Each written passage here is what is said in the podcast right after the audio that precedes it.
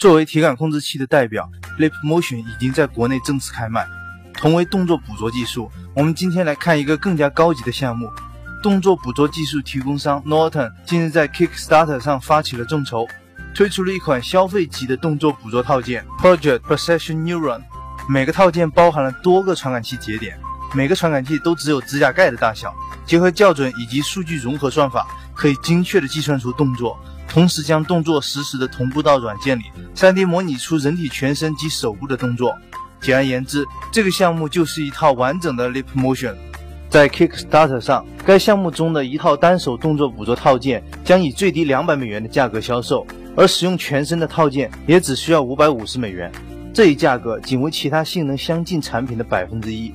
目前该公司已经筹款二十七万美元，完成了二十五万美元的众筹目标。而且值得一提的是。Norton 是一家中国的公司，他们的这个项目也成为了 Kickstarter 上筹款最成功的中国科技类项目。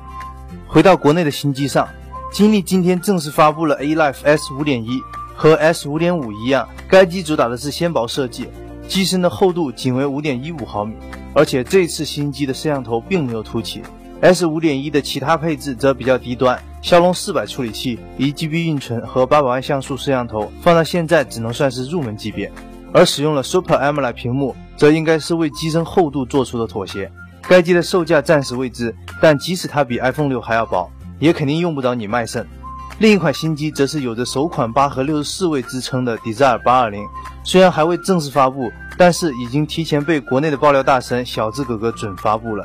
小智哥哥在微博上还透露，该机有一个特别的功能。难道是能够将模型机变成真机吗？接下来说说移动支付，支付宝和华为今天共同宣布将合作发布指纹支付技术，该功能将于九月四日正式发布。这一天也是华为 Mate 七发布的日子。华为高级副总裁李小龙介绍，Mate 七将通过与支付宝的关联，为支付宝提供指纹支付技术。而在移动支付方面，苹果一直都非常谨慎。不过随着九月九日的临近，苹果即将迈出这一步。据彭博社的报道，Visa、万事达以及美国运通目前已经就苹果新一代移动支付标准达成了合作协议。这也就意味着，未来消费者只需要使用 iPhone，就能够在支持上述三家信用卡系统的实体店中快速完成无线支付了。如无意外，这项技术会依赖于新 iPhone 上加入的 NFC 芯片。我跟大家保证，两个月内供货一百万只。小米四发布早了。